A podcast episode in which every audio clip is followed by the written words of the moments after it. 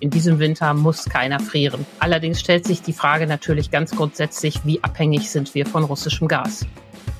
An diesem Rosenmontag ist der Karneval leider gar kein Thema. Der russische Angriff auf die Ukraine beschäftigt uns alle weiter.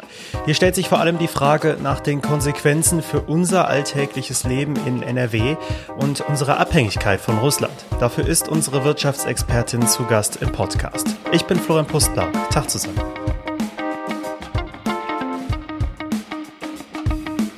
Rheinische Post Aufwacher.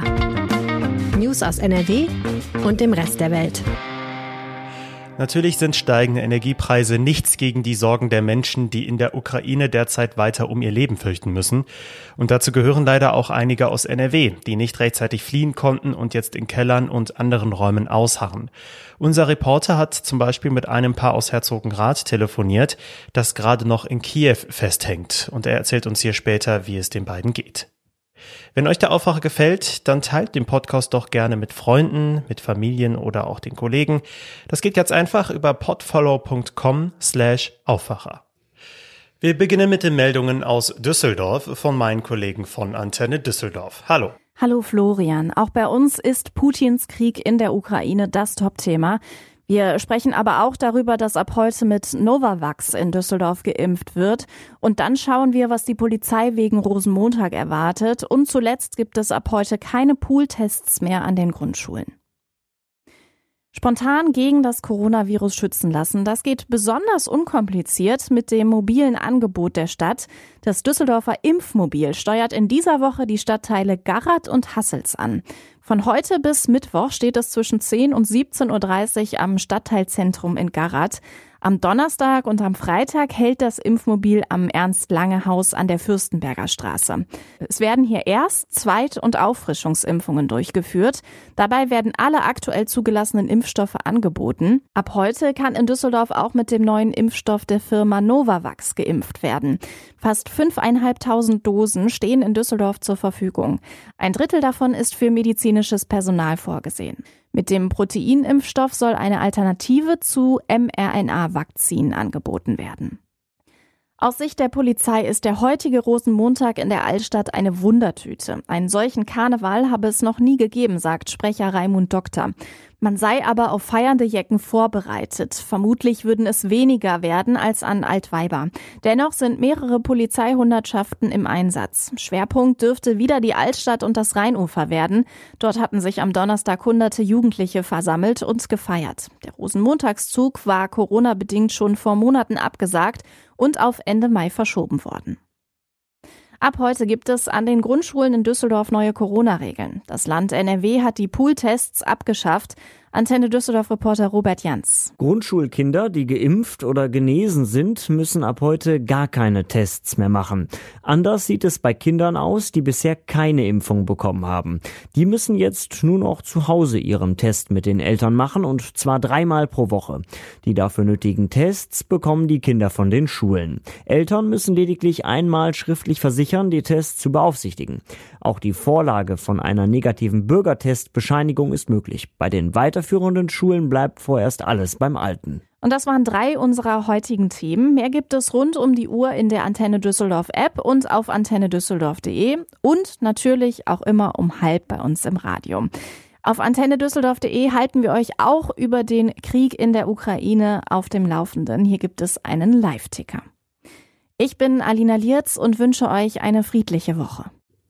Wieso hat eigentlich niemand Wladimir Putin gestoppt? Das ist eine der wichtigsten Fragen in den letzten Tagen.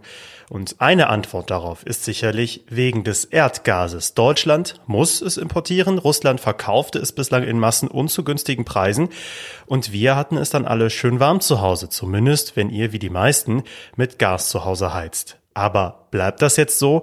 Russland führt Krieg gegen die Ukraine und die EU will es mit Sanktionen bestrafen. Die Bundesregierung hat ja auch am Wochenende diese Sanktionen nochmal weiter unterstützt. Und die Frage ist, stoppt Russland als Reaktion die Gaslieferungen? Und was würde das dann für uns hier in NRW bedeuten? Dafür spreche ich jetzt mit Antje Höning, der Leiterin der Wirtschaftsredaktion der Rheinischen Post. Hallo Antje. Hallo. Die Sorge ist also groß, dass Russland den Gashahn zudrehen könnte. Ist diese Sorge auch berechtigt? Grundsätzlich ist das sicher eine berechtigte Sorge, weil das ja ein mächtiges Steuer ist, was Putin in der Hand hat. Allerdings hat der Konzern Gazprom am Freitag erklärt, er werde weiterhin Gas durch die Pipelines laufen lassen, durch die Ukraine auch, die ja gerade so mächtig angegriffen und beschossen wird. Also fürs Erste hat Russland da Entwarnung gegeben. Allerdings droht der Westen ja jetzt mit weiteren Strafmaßnahmen. Einige Sanktionen wurden schon verhängt. Könnten diese Sanktionen gegen Russland daran noch etwas ändern an dieser Einstellung, dass die Gaslieferungen erstmal nicht gestoppt werden? Ja, das ist eine berechtigte Frage. Der Westen hat ja schon in zwei Etappen die Sanktionen eingeführt und äh, hat auch noch weitere Sanktionen im Petto. Und äh, die Sorge im Westen ist groß, dass Russland dann darauf reagiert, indem es den Gashahn zudreht. Dagegen spricht allerdings zweierlei. Zum einen hat Russland noch nie, nicht mal auf dem Höhepunkt des Kalten Krieges, den Gashahn zugedreht. Und zum zweiten ist Russland auch auf das Geld dringend angewiesen. Der russische Staatshaushalt Haushalt lebt in großem Maße von den Energieeinnahmen aus dem Westen. Aber wären wir denn in Deutschland theoretisch darauf vorbereitet, dass aus Russland gar kein Erdgas mehr kommt? Darauf ist Deutschland vorbereitet, schlecht vorbereitet, aber vorbereitet. Die deutschen Gasspeicher sind ziemlich leer. Sie sind nur noch zu 30 Prozent gefüllt. Das liegt daran, dass wir schon mit schwach gefüllten Speichern in diesen Winter gegangen sind. Sollte der Winter so milde sein wie bisher, käme man damit wohl hin. Sollte es kälter werden, könnte es ein Problem geben in den nächsten Wochen. Allerdings müssen die Haushalte keine keine Sorge haben, dass sie dann frieren. Die Verbraucher werden als letztes vom Gas abgeklemmt. Es gibt für diese Fälle klare Pläne, in welcher Kaskade abgeschaltet wird. Und zuerst würde man Industriebetriebe vom Gas nehmen, äh, die entsprechende Verträge auch haben und würde da die Produktion drosseln. Haushalte und Krankenhäuser und andere wichtige Einrichtungen sind da als letztes dran. Der Bundesverband der Energiewirtschaft hat noch einmal betont, in diesem Winter muss keiner frieren. Allerdings stellt sich die Frage natürlich ganz ganz grundsätzlich, wie abhängig sind wir von russischem Gas. Keiner muss also frieren, aber müssen wir jetzt alle sparen? Die Energiepreise sind ja schon jetzt hoch, sieht man jeden Tag zum Beispiel an der Tankstelle. Was kommt dann noch weiter auf uns Verbraucher zu? Die Energiepreise sind ja tatsächlich sehr stark angestiegen, schon äh, vor Weihnachten. Ähm, bei den Mietern ist das noch gar nicht so angekommen, äh, weil das erst mit der Nebenkostenabrechnung auf sie zutreffen wird. Allerdings die Leute, die äh, jetzt schon äh, Gasverträge neu haben, neue Lieferungen spüren das schon gewaltig. Und der NRW-Ministerpräsident hat schon einen schönen Vergleich gebracht. Schon jetzt zahlt eine Familie in Nordrhein-Westfalen 1000 Euro mehr als vor einem Jahr insgesamt für die Energierechnung. Und das ist ist natürlich schon ein Fund. Wie das jetzt an den Märkten weitergeht, bleibt abzuwarten, hängt davon ab, wie lange diese Ukraine-Krise dauert. Ähm, so Spitzen wie vor Weihnachten hatten wir ja jetzt noch nicht bei den Preisen, aber insgesamt müssen sich die Verbraucher auf hohe und steigende Energiepreise einstellen, nicht nur, aber auch wegen dieser Verschärfung. Jetzt wollten wir ja eigentlich auf erneuerbare Energien setzen und das Erdgas sollte auch nur eine Übergangstechnologie sein, solange die erneuerbaren Energien noch nicht ausreichen. Können wir diesen Plan jetzt vergessen und brauchen wir deshalb auch sogar wieder neue Atomkraftwerke? Dazu habe ich die Energiekonzerne gefragt. Und wenn man da mit der Frage kommt, wollt ihr eure Atomkraftwerke länger laufen lassen, ähm, winken die alle ab. Damit wollen die nichts mehr zu tun haben. Die sind froh, dass sie das Problem gelöst haben, vor allen Dingen das Problem der Endlagerung losgeworden sind. Ich habe mit RWE und mit E.ON gesprochen und die sagen beide bloß nicht, das Thema Kernkraft hat sich erledigt. Der RWE-Chef hat es auch noch einmal bestätigt bestätigt. Ähm, da rühren wir nicht mal dran. Ende des Jahres werden die letzten drei Meiler abgeschaltet und dann ist das Thema Atomkraft in Deutschland erledigt. Rein technisch, so sagen die Konzerne, wäre das jetzt auch gar nicht mehr möglich umzusteuern. Frankreich macht das ja anders und es gibt auch ähm, technische Bestrebungen, kleine Atomkraftwerke zu bauen. Aber davon wollen in Deutschland die Energiekonzerne nichts wissen. Das Thema Atomkraft ist hier vorbei. Das ist also ziemlich deutlich. Hat Deutschland es versäumt, sich von den Gaslieferungen gerade aus Russland auch unabhängiger zu machen? Das ist auch eine Frage, die derzeit ziemlich klar im Raum steht. Ja, auch das ist eine berechtigte Frage. Da gibt es quasi ähm, zwei Vorwürfe, die man der deutschen Politik machen kann. Das eine ist, Deutschland ist ziemlich schnell aus zwei wesentlichen Energieträgern ausgestiegen, Kohle und Gas. Die Kohle macht 30 Prozent am Strom aus und 20 Prozent am gesamten Energieverbrauch. Und von der Kohle will man sich jetzt nicht erst 2038 verabschieden, sondern sogar ja schon 2030. So hat die Ampel es sich vorgenommen. Und das, ähm, obwohl man 2022 auch aus der Atomkraft aussteigt, die früher einen erheblichen Beitrag geleistet hat. Das Problem sollte eigentlich äh, Gas lösen denn nur mit Ökostrom alleine kann man ein Industrieland derzeit nicht betreiben. Es gibt Tage, an denen der Wind nicht weht und die Sonne nicht scheint. Und wir brauchen Kraftwerke, die grundlastfähig sind, also die auch an diesen Tagen die lebensnotwendige Stromversorgung sichern. Das heißt, ähm, wir brauchen zum einen weiterhin Gas und wenn wir das nicht aus Russland haben wollen, müssen wir nach Alternativen gucken. Was wären das für Alternativen zum Beispiel? Der Ausweg ist, dass wir natürlich schnell die erneuerbaren Energien ausbauen müssen und dann können wir uns nicht als Natur Naturschützer hinstellen und sagen, wir können jetzt aber hier keinen Windpark machen, weil da ein roter Milan geschützt werden muss. Beides geht nicht. Also entweder Ökostrom hoch oder Naturschutz hoch, beides zusammen geht nicht und dann müssen wir auch die Konsequenzen des Ökostromausbaus ziehen. Vielen Dank, Antje Höning. Schönen Tag noch. Vielen Dank. Mehr dazu findet ihr bei uns in den Show Notes und alle aktuellen Entwicklungen dazu und neuesten Ereignisse könnt ihr auch jederzeit über RP Online erfahren. Die wirtschaftlichen und politischen Folgen für uns sind das eine. Die Angst der Menschen in der Ukraine ist dagegen aber nochmal was ganz anderes. Und das betrifft auch Menschen aus NRW, die das Land nicht rechtzeitig verlassen konnten vor dem russischen Angriff. Ein Beispiel ist ein Paar mit ihrem Baby aus Herzogenrath. NRW-Reporter Christian Schwertfeger steht mit ihnen in Kontakt und ist jetzt zu Gast im Aufwacher. Hallo Christian. Hi. Erzähl doch erstmal, Worum handelt es sich bei diesem Paar? Woher kommen sie genau? Und was mich vor allem interessiert, warum sind sie immer noch in Kiew?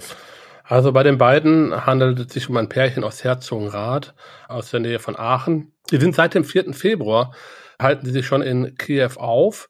Die haben dort ihre Tochter abgeholt, die Ende Januar dort geboren worden ist.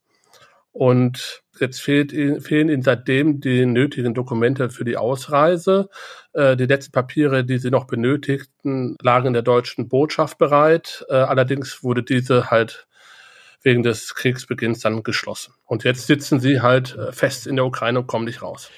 Wann hast du das letzte Mal mit den beiden gesprochen und wie ging es ihnen da? Ja, am äh, Sonntagvormittag habe ich das letzte Mal mit dem Mann gesprochen. Ja, den Umständen entsprechend äh, gut, kann man glücklicherweise sagen. Sie befinden sich in einem Keller mit anderen äh, Paaren, äh, die zum Teil aus der ganzen Welt kommen, aus Brasilien, aus Asien, aus Skandinavien und eben aus Deutschland. Sie sind momentan in einem Viertel, äh, das sie selbst als Wohngegend von Kiew beschreiben und das wohl keine strategischen militärischen Ziele bislang hat. Allerdings kommen die Detonationen und die Einschläge wohl immer näher und sie werden immer lauter und sie dürfen jetzt auch nicht mehr äh, den Keller äh, des Gebäudes verlassen. Wie sieht denn Ihr Alltag jetzt aus in diesem Keller? Wie können Sie sich verpflegen? Wie halten Sie denn überhaupt auch noch Kontakt zur Außenwelt? Ja, ähm, einmal mit das Internet funktioniert nach wie vor. Also sie haben Kontakt übers Internet mit Freunden, Bekannten. Ich habe mit ihnen über WhatsApp telefoniert. Allerdings gibt es immer wieder Phasen, da werden sie aufgefordert, ihre Handys äh, auszuschalten, ganz auszuschalten oder auf Flugmodus zu schalten, weil die Befürchtung wohl besteht, dass sie geortet werden können äh, durch die russische Armee. Das soll wohl vermieden werden. Der Alltag, ja, sie sind im Keller, halten sich auf mit Paaren, äh, mit anderen Paaren aus der ganzen Welt, halten mit Bekannten, mit Freunden äh, äh Kontakt, äh, versuchen irgendwie Kontakte zu Politikern, zu Botschaften über den digitalen Weg aufzubauen, dass Lösungen, äh, irgendwie Lösungen gefunden werden, dass sie irgendwie rausgeholt werden können. Weil auf eigene Faust, äh, das ist wohl klar und den Leuten wohl auch vor Ort auch klar, ähm, kommen sie selber nicht raus. Es gab wohl schon das eine oder andere Paar, das es versucht hat, aber die Versuche sind gescheitert. Gibt es denn da diplomatische Möglichkeiten? Ich denke zum Beispiel an die Bundestagsabgeordneten hier aus der Region, die, wenn die Botschaft in Kiew derzeit geschlossen ist, dann stelle ich mir das Ganze sehr, sehr schwierig vor derzeit. Ja, ist absolut schwierig. Also ähm, ganz einfach gesagt, ich möchte jetzt nicht in deren Haut stecken. Also die Botschaft ist geschlossen. Ja, sie sind jetzt eigentlich, sie können eigentlich nur abwarten. Also ähm, das Auswärtige Amt äh, Deutschland versucht im Hintergrund hinter den Kulissen alles Mögliche, äh, was man so hört, um äh, deutsche Staatsangehörige äh, außer Landes zu schaffen. Aber es wird auch gesagt, dass es momentan sehr schwer bis unmöglich ist. Also man muss wahrscheinlich abwarten, wie sich der Krieg jetzt entwickelt. Also sehr, sehr schwierig. Also ich hätte da habe jetzt auch keine Lösung, keine Antwort. Äh, die Menschen vor Ort haben auch keine Lösung und die Politik hat eigentlich auch keine Lösung. Mhm. Welchen Eindruck machen die denn persönlich auf dich? Ist Ihnen die Lage vor Ort bewusst? Ich meine, die haben ein Neugeborenes jetzt damit im Keller. Das ist eine unvorstellbare Situation, wo wir wahrscheinlich nicht mal ahnen können, mit welchen Ängsten die tagtäglich konfrontiert werden. Genau. Trotzdem machen sie noch einen ziemlich gefassten Eindruck. Also sind meiner Meinung nach ziemlich starke äh, Persönlichkeiten, sonst könnte man das, glaube ich, äh, nicht durchstehen. Ich habe auch Kontakt mit einem, äh, mit dem Bruder von äh, dem Mann, der hier in Heinsberg äh, lebt. Mit dem habe ich gesprochen. Er war völlig aufgelöst, völlig traurig, völlig fertig über die Situation seiner Verwandten vor Ort. Und es ist ja auch schlimm. Also ja, man weiß da gar nicht, was man eigentlich dazu sagen soll. Vielen Dank für deine Berichte, Christian Schwertfeger. Gerne. Und diese Themen könnt ihr heute auch noch verfolgen. Der Höhepunkt des Karnevals findet in diesem Jahr wegen des Krieges in der Ukraine und natürlich wegen der Corona-Pandemie nur stark eingeschränkt statt. In Köln wird es zum Beispiel heute statt des geplanten Umzuges eine Friedensdemonstration geben, die an geparkten Persiflagewagen vorbeiziehen soll. In den rheinischen Karnevalshochburgen gelten auch heute diverse Sicherheitsvorkehrungen. Trotzdem werden tausende Besucher erwartet. In Düsseldorf musste deswegen am Wochenende die Freitreppe am Burgplatz in der Altstadt komplett geräumt werden.